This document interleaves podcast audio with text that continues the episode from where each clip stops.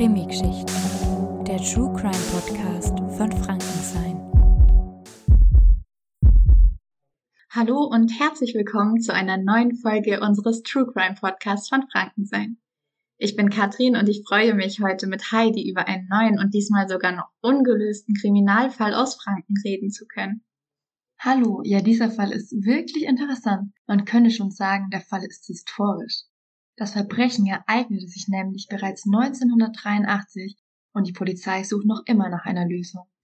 Ein weiterer besonderer Aspekt, die Mafia ist wahrscheinlich in den Fall verwickelt. Die Mafia, die Verbrechensorganisation aus Italien.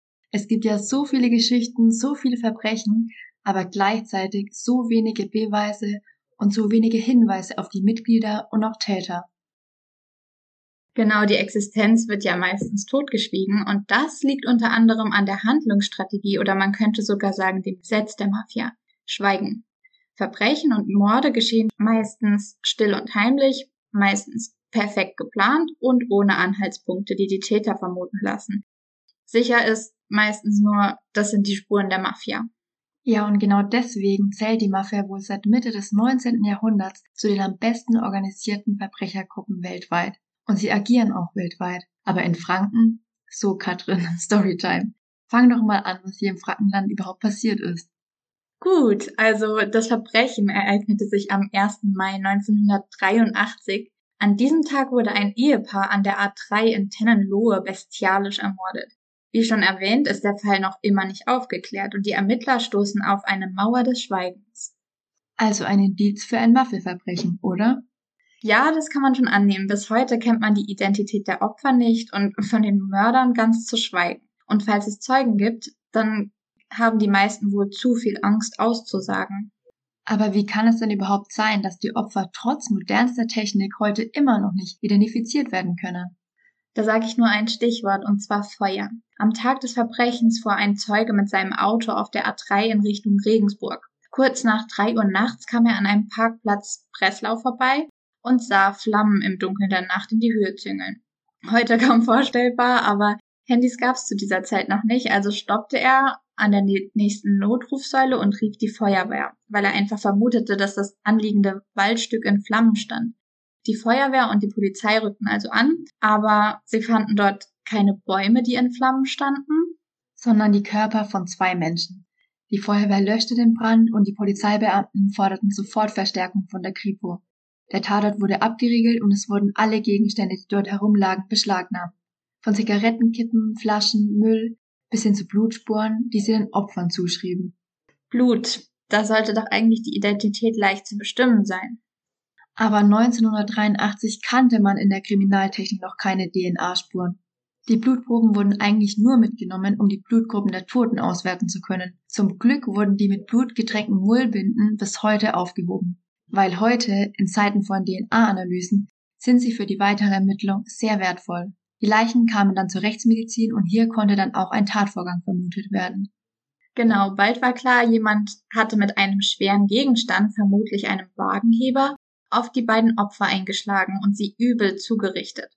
Es wird vermutet, dass dies um circa 1.40 Uhr geschah, weil eine Armbanduhr gefunden wurde, die genau zu diesem Zeitpunkt wegen eines Ankerschadens im Uhrwerk stehen geblieben ist, was wiederum auf Schläge zurückzuführen ist. Dann wurden die beiden leblosen Körper wahrscheinlich mit einem Brandbeschleuniger, vermutlich Benzin, übergossen und angezündet. Das Grausame, die Obduktion ergab, dass die Frau noch lebte, als sie angezündet wurde. Richtig schrecklich einfach. Und die Obduktion gab auch einige Aufschlüsse über die Opfer. Genau, also die genaue Identität der Opfer konnte nicht ermittelt werden, weil die Körper ja ziemlich verbrannt waren. Aber es konnte festgestellt werden, dass es sich bei den Opfern um einen Mann und eine Frau im Alter zwischen circa 25 und 35 Jahre handelte.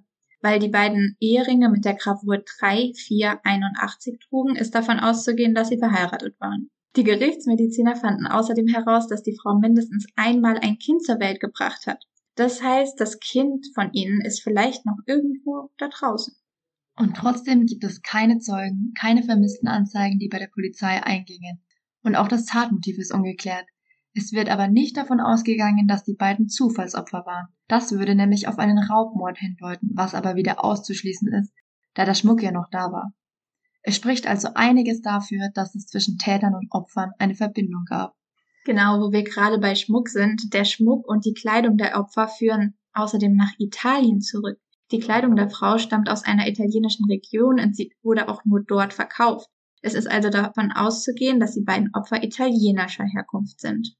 Und deswegen konzentrierten sich die Ermittlungen seit Beginn an auf Italien. Man fragt den Kirchenämtern, ob am 3. April 1981, was ja das eingravierte Datum auf den Eheringen war, Hochzeiten stattfanden, aber die Gefragten hielten sich eher mit Auskünften zurück und deswegen richteten sich die Ermittler auch an eine italienische Fernsehsendung, die ist vergleichbar mit Aktenzeichen XY ungelöst in Deutschland und dort erhielten sie auch hunderte Hinweise. Die Aussage einer Anruferin war nämlich tatsächlich vielversprechend. Genau. Sie sagte aus, dass die Getötete auf dem Phantombild sie an eine Frau erinnere, die mit ihrem Mann in der Nähe von Frankfurt lebte. Sie sagte, die Frau hieß Franka und ihr Mann Franco.